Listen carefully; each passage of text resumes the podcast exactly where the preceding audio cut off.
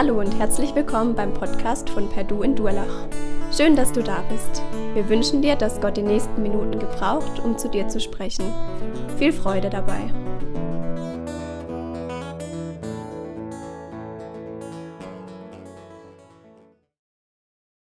Hört ihr mich so? Ja, wunderbar. Okay. Dann predige ich halt so. Äh, Oldschool, auch gut. Das ist schön. Also ich bin froh, wieder hier zu sein. Das habt ihr jetzt verpasst. Ich war ja operiert worden äh, im Oktober und war in Reha und da habe ich manche spannende Erlebnis gehabt in der Reha. Unter anderem musste ich lernen, man soll nicht pünktlich kommen äh, zum Essen. Essen war immer so eine Schlange, wo man sich angestellt hat und pünktlich sind eigentlich nur die Ü70 gekommen, die anderen sind später gekommen und ich habe dann auch gemerkt nach dem zweiten Tag, warum man äh, später kommt. Denn ich habe diese Gespräche vor und hinter mir an der Schlange nicht ausgehalten. Da ging es nur Schwäbische wird man sagen, Brudler, nur Brudler. Da ging es nur, ich scheiß Ungeimpfte, wenn die, also in dem Tonfall, äh, Ü70, das ist einfach nicht schön anzuhören. So, wenn die nicht und unser Land und früher hätte es das nicht gegeben und so und so. So ging es die ganze Zeit. Hab mir zweimal habe ich mir das angehört und ab da bin ich auch zehn Minuten später gekommen. Habe gewartet, bis die drin waren und die ihre Schlacht am Buffet hinter sich hatten und dann sind die anderen gekommen. Das war schon interessant, in Pandemiezeiten in der Reha zu sein. Ja, wir leben in Pandemiezeiten und ich erinnere mich, wenn ich jetzt so anderthalb Jahre zurückgehe am Anfang der Krise, wie viel Zuschriften ich bekommen habe von manchen von euch oder auch außerhalb unserer Gemeinde, die gesagt haben, hey Manuel, ist das jetzt die Endzeit?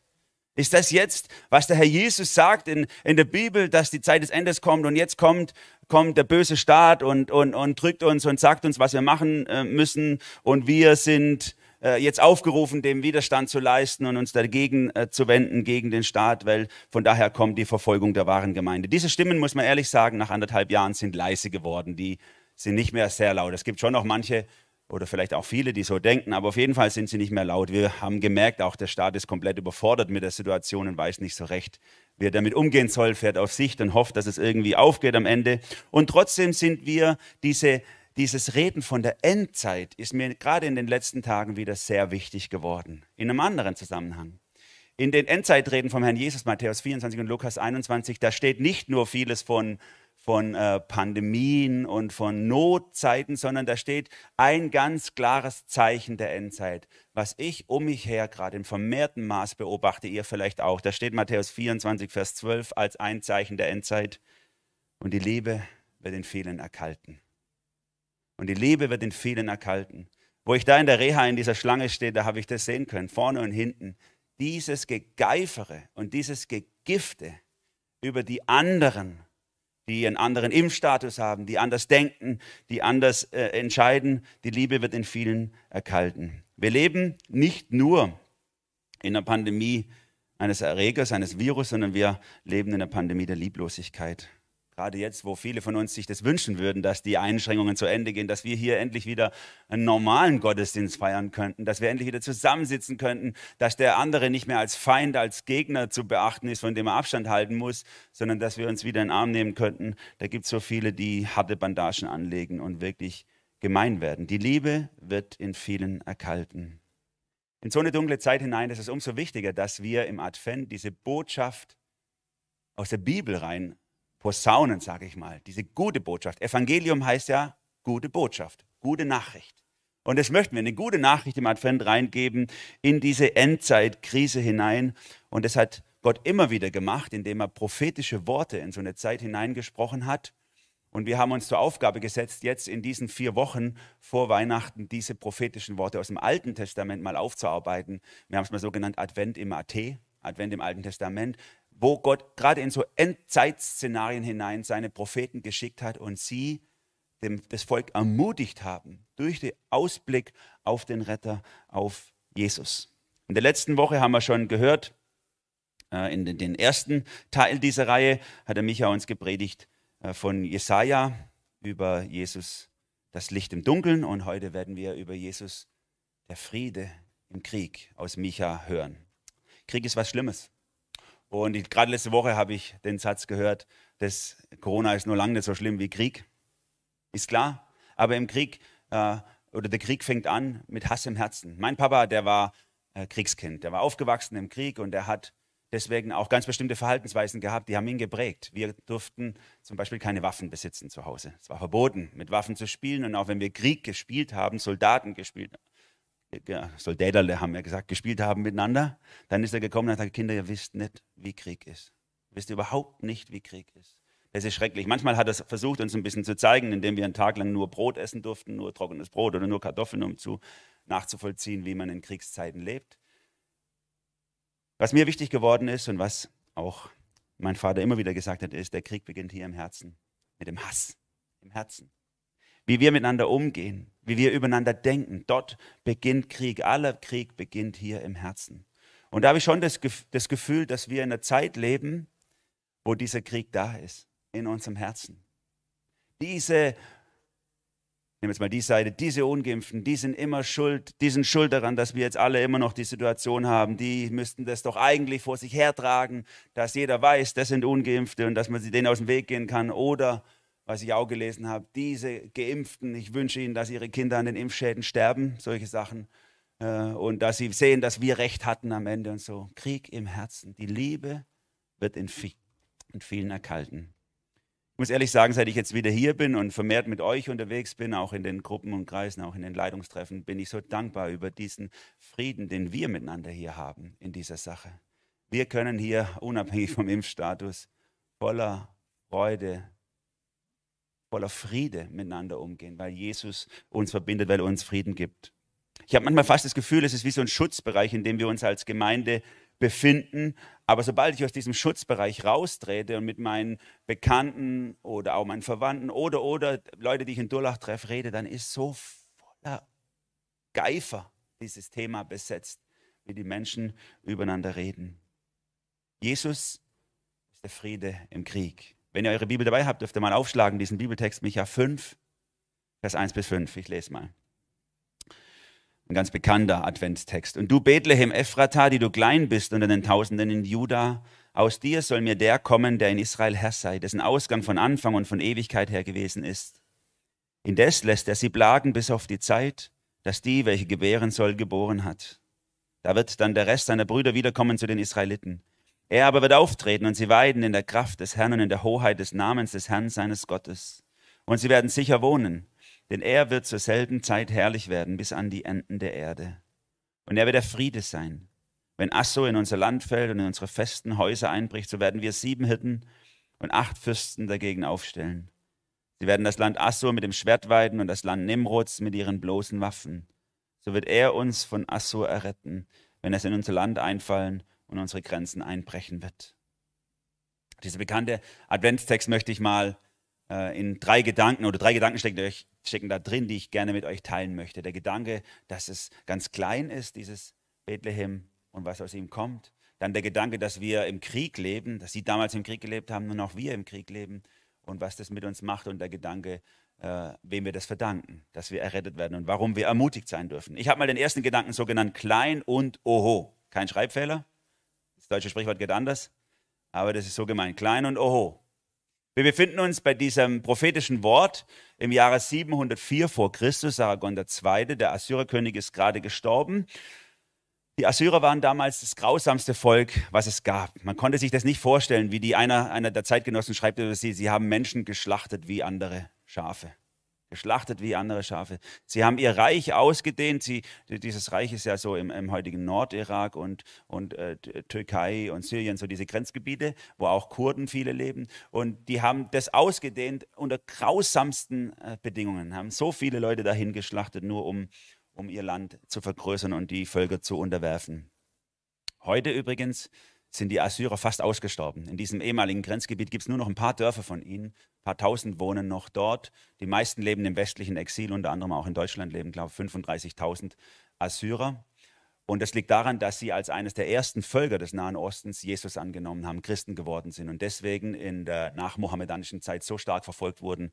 Das letzte Mal war der große Pogrom äh, durch, die, durch die Türken der Genozid, wo ja 1,5 Millionen Menschen getötet wurden. Das meiste waren Armenier, aber eben auch viele Assyrer wurden damals hingerichtet, weil sie eben Christen sind. Nur noch ein paar Dörfer gibt es da. Aber diese Assyrer waren damals zur Zeit 700 vor Christus unglaublich brutal und grausam zu ihrer Umgebung. Was ist die Vorgeschichte zu dieser Geschichte? Die können wir lesen in 2. Chronik 28 und 2. Könige 16. Äh, da Micha sagt dieses prophetische Wort zu Hiskia, der König ist gerade in Israel, aber die Geschichte beginnt bei seinem Vater Ahas, der nämlich das Südreich von Israel regiert hat. Israel war zu der Zeit ja getrennt in ein Nordreich, das nannte sich dann Israel, und ein Südreich, das nannte sich Juda, weil da der alles beherrschende Stamm eben der, der Stamm Juda war. Und Ahas war also der König von Juda und er hat ähm, äh, ein Bündnis eingegangen mit den Assyrern. Warum? Weil nämlich nördlich von ihm, das nördliche Israel, also Israel, zusammen mit den Syrern, kann man sich heute gar nicht vorstellen, Israel und Syrien zusammen in einer Koalition, die beiden haben sich verbündet gegen die Assyrer und wollten nun Juda militärisch zwingen, ihnen zu helfen. Aber Ahas hat nicht mitgemacht. Er hat ihnen nicht geholfen, sondern hat den Tempelschatz genommen, das, das Gold, was eigentlich Gott gehört hat, den Priestern, und hat damit sich die Hilfe der Assyrer, die noch weiter nördlich waren, erkauft. Die haben die Syrer und die Israeliten platt gemacht. Aber seit diesem Moment war nun das Südreich Juda tributpflichtig, hat ihnen auch keine Freiheit gebracht. Und nun wird Hiskia der neue König. Er bringt neue Reformen ins Spiel. Das heißt, er hat wieder angefangen, das Südreich Juda zu Gott zurückzuführen. Das war ja immer so ein Hoch und ein Tief, mal bei Gott, mal gegen Gott, mal wieder bei Gott. Und er hat sie wieder zurückgeführt zu Gott. Und er wollte auch dieses, dieses assyrische Vorherrschaft abschütteln. Und dazu hat er sich einen neuen Verbündeten geholt. Politik, sorry. Hat sich die Ägypter geholt. Das hört sich so ein bisschen an wie heute alles noch so, ne? wer mit wem da koaliert, gegen wen. Und dann hat also Juda zusammen mit den Ägyptern sich verbündet gegen die Assyrer. Gott schickt den Prophet Jesaja und sagt zu äh, Ahas, äh, äh, zu Hiskia, lass es bleiben, du sollst dich nicht gegen die Assyrer äh, verbünden, das ist von mir, dass, er, dass ihr noch tributpflichtig seid. Dein Vater hat damals einen Fehler gemacht, du sollst ihn nicht wieder gut machen. Hiskia hört nicht auf Gott sondern er geht dieses Bündnis ein und dann fangen die Assyrer an, ihr Gemetzeln. Zuerst besiegen sie natürlich auch Ägypten, aber auch alle, alle Gegenden auf dem Weg nach Juda werden niedergemacht. Und nun stehen sie an der Grenze zu Juda. Hiskia hat den Befehl Gottes missachtet. Er hat einfach eine Koalition eingegangen, die er nicht sollte. Und nun stehen diese Feinde als Folge seines Fehlers an der Grenze und er weiß ganz genau, denen kann menschlich gesehen niemand was entgegensetzen. Die werden uns alle platt machen. Und in diese Situation hinein gibt Gott dieses Prophetenwort von Micha. Und wie schön ist das, oder? Hiskia hat Gott nicht gehorcht und trotzdem hat Gott was mit ihm vor. Und trotzdem verlässt ihn Gott nicht und trotzdem gibt Gott ihm noch Hoffnung in diese Situation hinein. Und Micha lässt es aufschreiben oder schreibt es auf in sein Buch.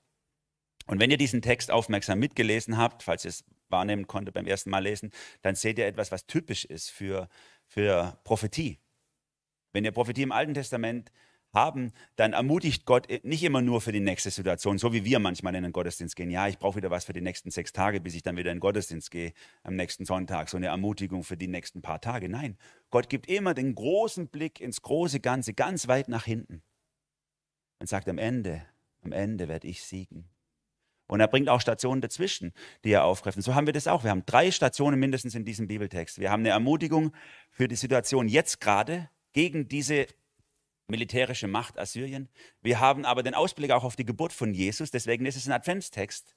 Und wir haben den Ausblick auf das Ende, wenn äh, Gott das Reich Israel wieder zu einer, zu einer weltbeherrschenden Großmacht machen wird, von der er aus selber regieren wird als Friedefürst im Millennium, im tausendjährigen Reich.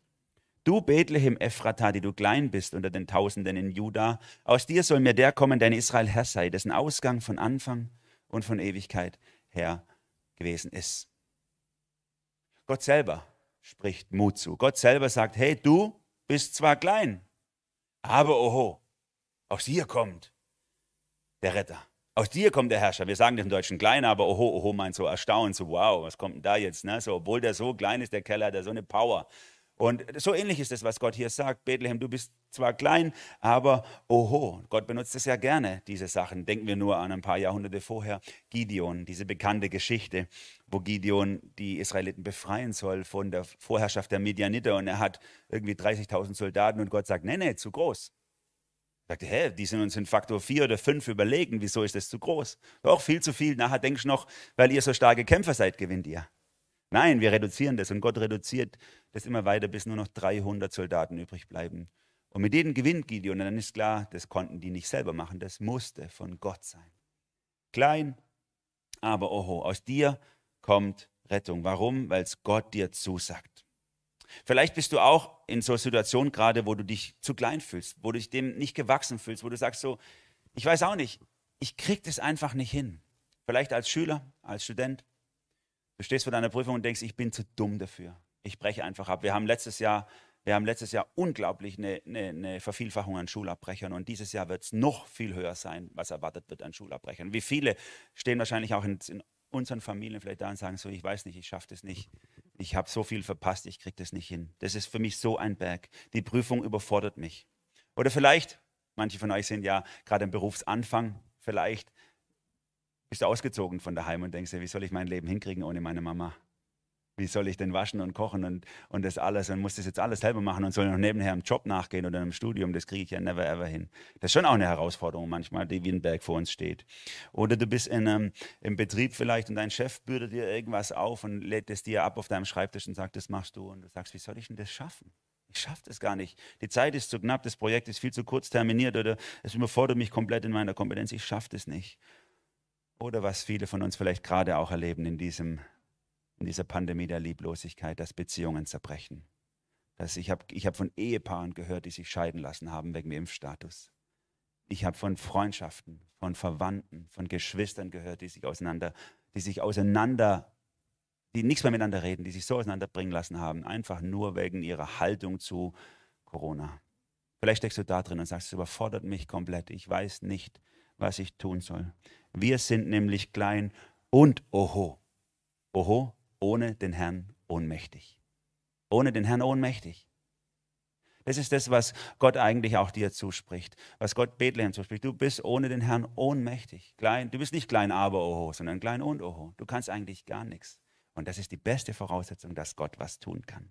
Das ist das Geheimnis Gottes. Meine Kraft ist in den Schwachen mächtig. So wie bei Gideon die Rettung nicht deswegen kam, weil er so ein charismatisch begabter Führer war, sondern weil Gott bei ihm war. So ist es auch bei Micha hier. Warum kommt aus Bethlehem der Messias? Weil es Gott ihn zuspricht. Ich sag dir, du Bethlehem, aus dir kommt der Retter. Du hast nichts zu bringen, aber Gott holt aus dir den Rettern. Du bist unbedeutend unter den Tausenden in Juda.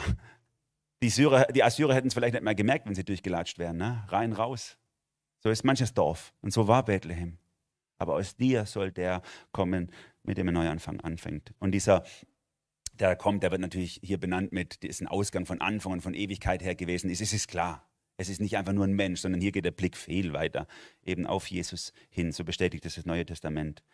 Du bist, oho, ohne den Herrn ohnmächtig. Wir können nichts tun ohne Jesus, aber mit ihm eben alles. Und das ist die Hoffnungsbotschaft in unserer Zeit, die Hoffnungsbotschaft von Weihnachten, auch wenn unser Land vielleicht gerade am Anfang eines Krieges ist, eines Herzenskrieges, eine Pandemie der Lieblosigkeit, der Beziehungszerbrüche überall, durch alle Familien, Freundschaften, Ehen und Gemeinden hindurch. So ist doch Jesus unser Frieden. Und auch wenn wir uns klein fühlen, aber wenn wir denken, wir haben keine Kraft, wer bin ich schon? Was kann ich schon bringen? Ich bin kein begabter Redner, ich bin eher ängstlich. wenn die sich zoffen, halte ich mich eher raus. Wenn der anfängt mit seinen, mich, mich unter den Tisch zu reden, dann gehe ich einfach lieber weg oder so. Aus dir der Friede. Aus dir, wo du so klein bist und so mutlos bist, kann der Friede in deine Familie reinkommen, kann der Friede in deine vergiftete Uni, in deinen vergifteten Betrieb reinkommen, kann der Friede auch in dein Weihnachtsfest reinkommen, wo du vielleicht jetzt schon Angst hast, sagst, wir haben eigentlich die Jahre immer zusammen gefeiert, wie sollten das nur werden, wo alles so vergiftet ist. Und auch wir als Gemeinde, habe ich gedacht, das ist doch eine tolle Zusage. Wir sind vielleicht nicht eine der Big Player in Karlsruhe. Schon allein, wenn ihr heute Morgen gekommen seid, musstet ihr einen Parkplatz suchen und herlaufen. Wir sind irgendwo im Hinterhof, oder? Aber aus uns kommt der Friede. Gott spricht es auch uns als Gemeinde zu. Aus euch, du bist klein, aber aus dir kommt der Friede. Für mich so eindrücklich immer wieder diese Geschichte. Ich erzähle sie ja manches Mal, weil, das, weil ich das zufällig mitgekriegt habe, wie diese eher esoterische Oma mit ihrem Enkelkind hier die Treppe hochläuft, im, äh, draußen im Foyer zum Winterspielplatz rein und sie ihr, ihr heulendes Enkelkind so tröstet. Gleich sind wir im Friedensraum, gleich sind wir im Friedensraum, gleich wird's gut. Und sie tritt mit dem Enkelkind da hinten durch die Tür und in dem Moment hört es auf zu weinen. Und sie sagt so, ich habe sie doch gesagt, gleich sind wir im Friedensraum. Hier sind wir vielleicht klein, aber der Friede, Jesus, kommt aus uns. Jesus spricht es dir auch persönlich zu. Du fühlst dich vielleicht ohnmächtig in deiner Situation, in der du gerade steckst, aber Gott ist mächtig. Du fühlst dich vielleicht gefangen, aber ich setze dich frei, sagt Gott zu dir. Du fühlst dich vielleicht dem allem nicht gewachsen, was vor dir steht, aber Gott macht, dass du über dich hinaus wachsen kannst. Der erste Gedanke. Klein und hoch, perfekte Voraussetzung, dass Gott wirken kann. Das zweite, was wir hier entdecken können in diesem Bibeltext in Vers 2 und Vers 3, ich habe es mal so genannt, bekriegt, aber nicht unterkriegt. Tut mir leid, ich war diese Woche schon ein bisschen so im, äh, äh in diesen Eselsbrücken. So, als, ich, als ich studiert habe und, und, Griechisch und Hebräisch gelernt habe, das waren für mich alles so böhmische Dörfer. Da musste ich mir ganz verrückte Eselsbrücken überlegen, damit ich mir die Wörter merken kann, die vielen tausend Vokabeln. Und da habe ich Sachen, die sind alle kein Deutsch oder so, aber die haben mir geholfen, Sachen zu merken. Ne? Und so ist es hier auch. Und sagt ja keiner, äh, du, bist, du bist nicht untergekriegt oder so. Ne? Aber wir können uns was damit merken, weil da steckt das Wort Krieg drin. Wir sagen eher so, lass dich nicht unterkriegen. Lass dich nicht unterkriegen. Aber das ist die Wahrheit hier, die im Text steht. Du bist bekriegt, aber nicht untergekriegt. Du bist nicht untergekriegt, weil Jesus dir den Kopf über Wasser hält. Wie oft sind wir, fühlen wir uns so, dass wir untergebuttert werden, dass wir bekriegt werden, dass jemand uns seinen Willen aufzwingen will. Und, und vielleicht geht es dir gerade auch in dieser Zeit so, dass du da stehst, je nachdem, wie deine Einstellung ist, dass du da stehst und sagst 3G, 2G, 2G plus, was sollen eigentlich noch kommen, was wollen, oder wie es mir eine zugerufen hat, was machen die da oben mit uns bloß? Vielleicht geht es dir auch so. Du stehst davor und sagst, fühle mich von allen Seiten bekriegt. Oder vielleicht auch andersrum, dass du sagst, wieso muss mein Leben eigentlich eingeschränkt sein, nur weil 20 Prozent oder 30 Prozent sich nicht impfen lassen wollen. Und ich muss, darf nicht auf den Weihnachtsmarkt dieses Jahr, wegen denen. Und fühlst dich bekriegt an dieser Stelle. Gestern habe ich hier äh, auf dem Weg zum Büro eine ältere Dame aus unserer Gemeinde getroffen und habe mit ihr kurz gesprochen über, über wie die Situation in ihrer Familie ist, mit ihren Kindern und Corona und alles. Und sie hat gesagt, weißt du, ich würde mir wünschen, sie würden merken, Freiheit ist hier drin. Freiheit ist hier drin. Freiheit ist nicht, dass du auf den Weihnachtsmarkt gehen darfst oder wieder ins Restaurant oder wieder ins Kino oder dass du keine Maske tragen musst oder keinen Abstand halten musst. Freiheit ist hier drin. Das war so ein guter guter Spruch von ihr. Ich würde mir wünschen, sie würden merken, Freiheit ist hier drin. Indes lässt er sie plagen, heißt es hier in Vers 2, auf die Zeit, dass die, welche gebären soll, geboren hat. Da wird dann der Rest seiner Brüder wiederkommen zu den Israeliten. Das ist so interessant, wie Micha das beschreibt. Oder Gott lässt sie, er sagt nicht, die Assyrer plagen sie, sondern sagt, er lässt sie plagen. Gott lässt zu. Alles muss an Gott vorbei, auch das Schwere. Der Glaube nimmt alles aus der Hand Gottes. Er nimmt auch das Schwere aus der Hand Gottes. Er weiß, dass der letzte Verursacher hinter allen Ursachen immer Gott ist. Immer Gott ist. All das Schwere, was auch in deinem Leben begegnet, Gott ist die letzte Ursache. Und das kann uns manchmal Angst machen, aber vor allem macht es mir Mut, weil das heißt, ich kann nie tiefer fallen als in die Hand Gottes rein. In all meinem Leid nie tiefer als in die letzte Ursache der Ursachen und das ist Gott. Wenn wir das ergreifen im Glauben, dann geht es uns wie Hiob. Hiob sagt es in seinem Leiden, Hiob 2, Vers 10 ja so, haben wir das Gute von Gott empfangen in diesem Leben, sollen wir das Böse nicht auch nehmen? Was für ein schlichter Glaube. Gar nicht irgendwie klug.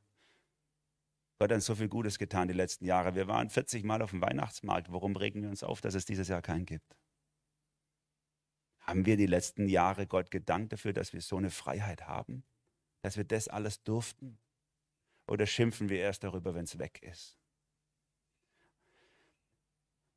Eine junge Frau, also die ist schon lange gestorben, aber damals war sie jung, als sie es geschrieben hat, hat ein tolles Lied geschrieben, es, in der Situation, wo sie alles verloren hat. Und manche von euch kennen das Lied, weiß ich den Weg auch nicht. Das hat mich so angesprochen, diese Tage auch. Weiß ich den Weg auch nicht, du weißt ihn wohl.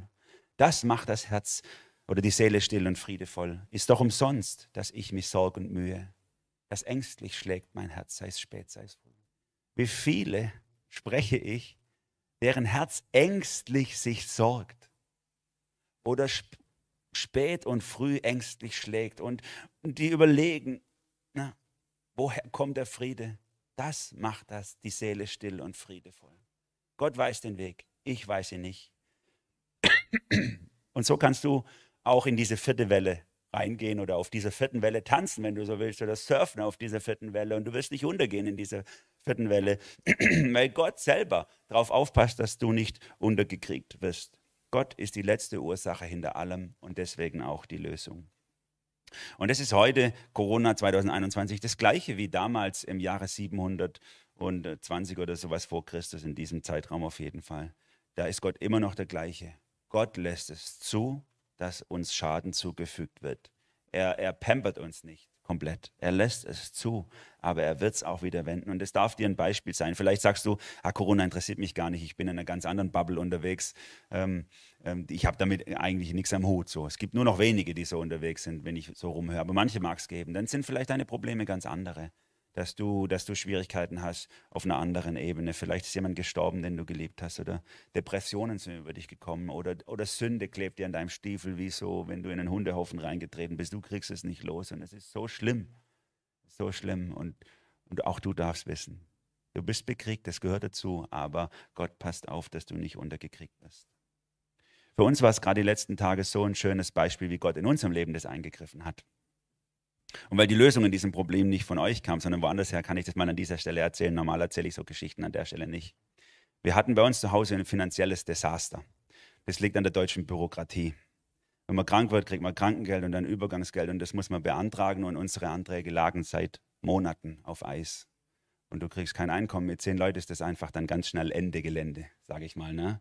Wenn du nichts mehr kriegst, weil dann hängt ein Antrag vom anderen Antrag ab und jeder verweist auf einen Paragraphen und auf irgendwas, warum er als Beamter nichts machen kann, leider, und ihm auch die Hände gebunden sind und bedauert dich und legt dann auf.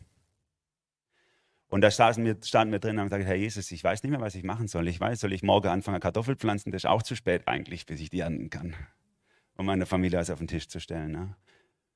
Und dann hat es Gott gemacht, im tiefsten Punkt, wo wir nicht mehr wussten, aus noch ein und meine Frau und ich, wir einfach nur gesagt haben, ja, du musst irgendwie wenden. An diesem Tag haben wir beide gleichzeitig aufs Konto geguckt. Ist das so eine vergebliche Hoffnung? Manchmal man guckt drauf, aber es ist immer das Gleiche. Ja. Und in diesem Moment hat jemand aus unserem privaten Umfeld uns Geld einfach überwiesen, ohne dass die Person das wusste ohne dass die Person das wusste. Und, und, und in diesem Moment haben sich alle Knoten gelöst. Auf einmal war, ich habe am nächsten Morgen dann die wieder mal das Amt angerufen und auf einmal ging alles gut. Auf einmal habe eine Sachbearbeiterin dran gehabt, die gesagt hat, dreieinhalb Monate der Bearbeitungszeit, das ist aber wirklich ein bisschen lang. Also ich werde mich jetzt persönlich darum kümmern, dass das, dass das schnell geht und so weiter. Ne? Gott hat innerhalb von 24 Stunden diesen, diesen Knoten gelöst. Und als ich das so meiner, meiner Mutter, die war jetzt gerade da das Wochenende, erzählt habe, und dann hat sie so gesagt, warum hast du nichts gesagt? Ich hätte doch gern geholfen. Dann habe ich gesagt, Mama, wenn ich es dir gesagt hätte, hätte ich nicht erleben können, wie Gott mir hilft. Dann hätte ich es nicht erleben können, wie Gott mir hilft. Dass Gott die Situation sieht, dass er meine Not kennt und dass er sie wendet, ohne dass ich jemand sagen muss, du kannst. Jeder von euch hätte mir gerne geholfen. Ich hätte nur jemand anrufen müssen. Das weiß ich ganz genau. Aber Gott hat eingegriffen. Und deswegen dürfen wir ihn erleben, auch in unserer Schwierigkeit, wenn wir ihm vertrauen. Wir müssen nicht jammern. Gott kommt immer rechtzeitig, nie aber vorzeitig. Immer rechtzeitig, nie aber vorzeitig. Wenn wir denken, es geht nicht mehr, Gott hilft uns. In der Welt habt ihr Angst, aber seid getrost. Ich habe die Welt überwunden, so sagt der Herr Jesus mal. Vielleicht fühlst du dich momentan auch in so einer Krise, dass du komplett bekämpft bist und sagst, ich weiß nicht aus noch ein, ich weiß nicht, ich fühle mich so bekämpft, bekriegt toll. Tolle Möglichkeit für dich, dass du den Herrn Jesus erleben kannst in deinem Leben. Spitze. Denn er kann es wenden, auch deine Situation. Und Hiskia, der war sehr ermutigt durch dieses Wort, das sehen wir aus, den, aus der folgenden Geschichte, durch dieses prophetische Wort, was in sein Leben reingesprochen wird. Und er wusste, Gott wird es beenden. Es wird ein Retter kommen, es wird der Messias kommen, der wird alles. Er wusste ja nicht, dass das noch 700 Jahre dauern wird, bis der kommt. Aber zumindest mal war er ermutigt über das, was passieren wird. Und äh, Micha überfliegt ja in diesen Versen nur kurz so die Stationen des Messias. Ne? Ich, ich lese nochmal ab Vers 2. Indes lässt er sie plagen bis auf die Zeit, dass die, welche gebären soll, geboren hat. Also er lässt sie plagen, das war die Zeit damals. Und die, die gebären soll, das ist Maria, das wissen wir aus dem Neuen Testament. Da wird dann der Rest seiner Brüder wiederkommen zu den Israeliten. Das ist dann schon das Ende, wenn Israel wieder gesammelt wird. So lang sind diese Stationen. Für mich ist dieses, ist Prophetie immer dieses Beispiel, wenn ich wandern bin in den Bergen und dann sehe ich die verschiedenen Bergrücken. Du guckst auf so ein Bergmassiv und denkst nur so, okay, ein Berg. Aber es sind verschiedene Berge. Und zwischen den Bergen liegen Täler, die siehst du gar nicht von deiner Warte aus. Und so ist es auch bei Prophetie. Ne? Er sieht die Station jetzt, er sieht die Station der Geburt Jesu und er sieht schon bis ans Ende, wenn Israel wieder vereint wird und zurückkehrt in ihr Land. Er wird auftreten. Sie weiden in der Kraft des Herrn, in der Hoheit des Namens des Herrn seines Gottes. Und sie werden sicher wohnen, denn er wird zur selben Zeit herrlich werden, bis an die Enden der Erde. Das ist der Ausblick ins tausendjährige Reich, das er hier auftut. Und das ist so eine Ermutigung gewesen für den Hiskia, auch dass in seiner Situation jetzt, dass Gott es einfach im Griff hat, weil er die ganze Weltgeschichte im Griff hat. Vielleicht geht es dir auch so wie Hiskia. Du siehst keine Lösung. Du siehst nur die Schwierigkeit. Aber lass dir sagen, Gott sieht die Lösung. Gott hat schon lange die Lösung vorbereitet und zum richtigen Moment wird diese Rettung auch kommen von ihm. Er passt auf, dass du nicht untergehst in deinem Leiden. Ihr kennt diese Verse vielleicht aus der Bibel. Falls ihr Bibelleser seid, kennt ihr das. Gott wird uns nicht versuchen über unsere Kraft. Er wird so machen, dass die Versuchung ein Ende nimmt, dass wir es ertragen können. Oder Gott legt uns eine Last auf, er hilft uns auch. Oder alle Dinge denen, die Gott lieben, sind alle Dinge zum Besten dienen. Das sind manchmal so Sprüche, die wir, die wir im Kopf haben, aber die wir in besonderen Notzeiten in unserem Herzen haben. Gott passt auf auf dich. Gott lässt dich nicht los. Er passt auf, dass du nicht untergekriegt wirst. Es ist nicht so, dass du dich nicht unterkriegen lassen musst. Du brauchst es nicht selber machen. Gott passt auf, dass du nicht untergekriegt bist. Nimm es persönlich. Geh zum Herrn und sag, Herr, wann greifst du ein? Wann wendest du meine Not? Wann darf ich damit rechnen? Und Gott wird zur rechten Zeit kommen, immer rechtzeitig, nie vorzeitig. Es hilft, wenn wir den Blick aufs Ende richten. Der Wolf hat uns das so, der Wolf, einer unserer äh, Gemeindeleiter, hat uns das so super bei unserer letzten Leitungsklausur vor ein paar Tagen vor Augen gemalt. Da haben wir auch darüber gesprochen, ein Wochenende lang über, was hat Corona mit uns gemacht, auch als Gemeinde und was heißt es, was ist unser Auftrag, hier Heilung und Versöhnung in unsere Gesellschaft reinzubringen in dieser Zeit, was ist uns da wichtig geworden. Und er hat uns mit einer Andacht äh, darauf eingestimmt, er hat gesagt, der Glaube äh, äh, oder, äh, oder der Blick auf das Ende ist eigentlich wie Trampolinspringen. Er hat gesagt, es ist immer so, du, du bist quasi in einem Trampolin und du siehst immer nur die Begrenzung, ne, das Netz. Du siehst immer nur die Begrenzung. Und der Glaube hüpft hoch und richtet den Blick über das Netz, über die Begrenzung des Jetzt und schaut auf das Ende, auf Jesus, auf den Sieger und bekommt von daher einfach Kraft für den Alltag. Und ich, ich, ich fordere dich raus. Nimm mal kräftigen Anlauf, hüpf hoch über dein Netz hinaus. Schau auf Jesus, schau auf das Ende. Er passt auf, dass du nicht untergekriegt wirst. Im ganzen Krieg, in dieser, in dieser Pandemie der Lieblosigkeit oder was immer auch deine Herausforderung ist. Und damit komme ich zum letzten. Er rettet, ermutigt, weil errettet. Also irgendwie hat mich was geritten diese Woche mit den Wortspielen oder so. Es tut mir leid, aber mir hilft es einfach. Ermutigt, weil er rettet. Da steckt ja das drin, ne? er. Er hat mich gemutigt. Er rettet mich. Ich bin nicht ermutigt, weil ich denke, so, es wird schon irgendwie, ich, ich reiße mich zusammen, ich schaffe das schon oder so. Nein, sondern weil er mich mutig macht. Also er macht mich mutig, weil er mich rettet. Es ist alles auf Jesus ausgerichtet. Er wird der Friede sein, heißt es hier in Vers 4. Wenn Assur in unser Land fällt, in unsere festen Häuser einbricht, dann werden wir sieben Hirten und acht Fürsten dagegen aufstellen. Sie werden das Land Assur mit dem Schwert weiden, das Land Nimrods mit ihren bloßen Waffen. So wird er uns von Assur erretten, wenn es in unser Land fallen und in unsere Grenzen einbrechen wird. Also es ist nicht so, dass die Israeliten äh, äh, kein, nichts Böses erlebt haben. Es wird hier deutlich, Micha sagt es auch, der wird schon reinkommen, da wird schon einiges kaputt gehen, aber Gott wird aufpassen, dass ihr nicht, dass ihr nicht völlig aufgerieben werdet. Gott wird aufpassen. Obwohl du, das ist Klammer auf, Klammer zu, Hiskia, mir nicht gehorcht hast. Ich habe dir gesagt, lass es bleiben. Finger weg von der Herdplatte. Du hast draufgelangt. Jetzt verbinde ich deine Wunden trotzdem. Trotzdem, denn ich bin Gott. Interessant ist, wie Gott es hier ausdrückt durch den Propheten Micha. Er sagt nicht, jetzt leg dich mal in deine Hängematte, ich kümmere mich um alles. Sondern er sagt, wenn Assur einbricht, dann stellt ihr sieben Hirten und acht Fürsten auf. Das heißt, krieg deinen Hintern hoch, mach, was du machen kannst, übernimm Verantwortung für dein Leben, aber wisse ganz genau, und das ist der Vers 5, so wird er uns von Assur erretten. Das ist diese Spannung, in der wir oft drinstehen und wir ja manchmal von der einen Seite vom Pferd fallen, so nach dem Motto so, ähm, äh, ich habe ein Problem, ich habe Schwierigkeit, jetzt nehme ich mal meinen Menschenverstand, den Gott mir gegeben hat und löse das Problem mit meinem Verstand. Nein, da werden wir immer wieder auf die Nase fallen. Oder die andere Seite, dass wir sagen so, ja, ich bin ja sowieso, also das ist ja sowieso überfordert mich komplett, ich mache einfach gar nichts, Gott muss es irgendwie richten oder so. Nein, Micha bringt es toll auf den Punkt, er sagt, ihr werdet oder wir werden hier aufstellen, Menschen dagegen. Wir werden, das heißt, wir werden militärisch tun, was wir können. Wir werden tun, was wir können, aber wir wissen ganz genau, wer am Schluss uns den Sieg geben wird. Das wird Gott selber sein. Und so ist es auch, äh, darf es auch in deinem Leben sein, dass du nicht einseitig äh, wirst an der Stelle. Es ging mir ja auch so jetzt in der Situation, in der wir die letzten Wochen waren. So, ich, was habe ich diese Beamten genervt am Telefon? So, aber es war mir völlig klar, ich bin gegen diesen, entschuldigt die, die Beamten, die hier sitzen, tut mir leid oder so, ich bin gegen diesen Beamtenmoloch einfach nie angekommen. So, und das war mir klar, es war so zum Verzweifeln, ne? wenn Leute auf, auf Hierarchien verweisen oder Paragraphen und du stehst davor und kannst nichts machen. Kannst einfach nichts machen. So. Aber ich tue, was ich kann. Ich übernehme Verantwortung, soweit ich kann. Aber ich weiß ganz genau, wer den Knoten lösen muss und das ist Gott selber. Und er tut's. Du in deiner Bedrängnis, in der du stehst, probier es doch einfach aus, diesen Zweiklang vorwärts zu gehen, wie die linke Hand und die rechte Hand. So ist es unser, unser Einsatz und die Hilfe, die Gott uns gibt. So gehen wir vorwärts. Ich nehme mal die von euch, die jetzt in so in so Situationen sind, wo Beziehungen gerade am Zerbrechen sind. Ne? Gerade gestern wieder mit jemandem gesprochen, wo Geschwister sich auseinanderdividiert haben und verfeindet haben über diese blöde Impfstatus oder was weiß ich. Wenn du auch so Beziehungen hast in deinem Leben und auf der anderen Seite vom Graben jemand anderes steht, dann geh doch mal auf die Person zu im Vertrauen, dass Gott dir Liebe schenken wird und auch Liebe in der, in der anderen gegenüberliegenden Person schaffen wird. Wir können solche Beziehungen nicht mehr kitten, das ist klar. Hier ist, sind Risse passiert. Aber Gott kann es. Gott kann es. Und du gehst vorwärts im Vertrauen, einen Schritt auf den zu, bringst ihm eine Blume, bringst ihm einen Kuchen, tust ihm was Gutes und vertraust darauf, dass Gott das Herz bewegt, dein Herz und sein Herz und dass Gott euch wieder zusammenfügt. Tu, was du tun kannst, Gott wird den Sieg geben. Und so war es auch in der Geschichte hier, als das Prophetenwort kam. Wir, wir lesen das dann in der Bibel, wie Gott eingegriffen hat.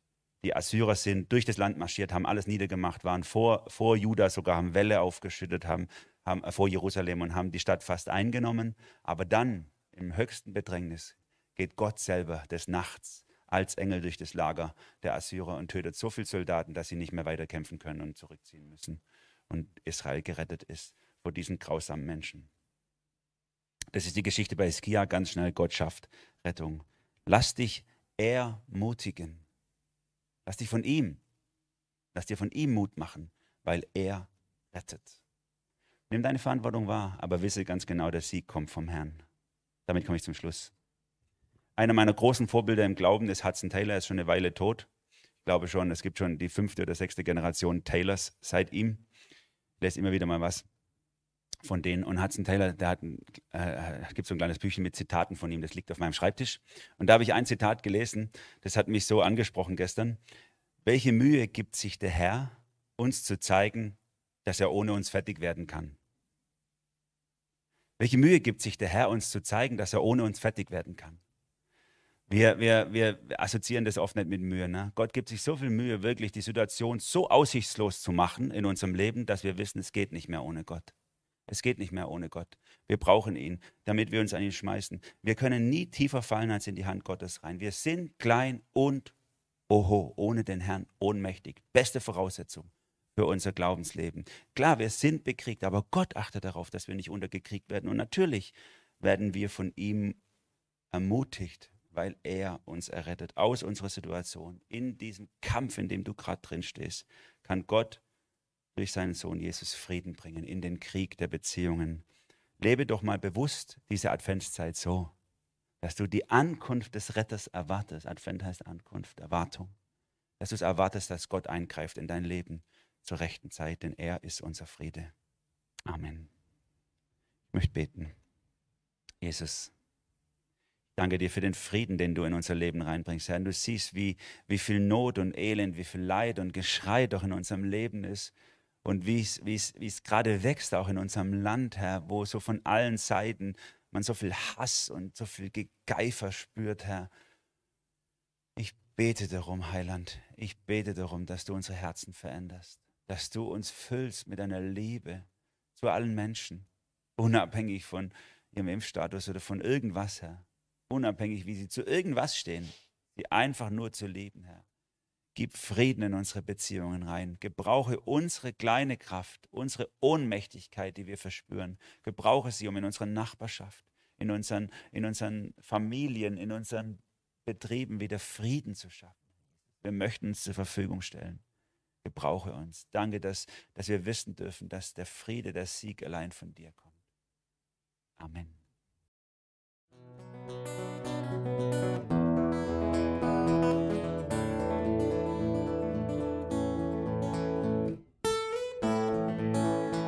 Wir hoffen, der Podcast hat dir weitergeholfen. Falls du noch Fragen hast, besuche gerne unsere Homepage unter www.per-du.church. Hier findest du alle wichtigen Infos zur Gemeinde und zum Glauben. Tschüss und bis zum nächsten Mal.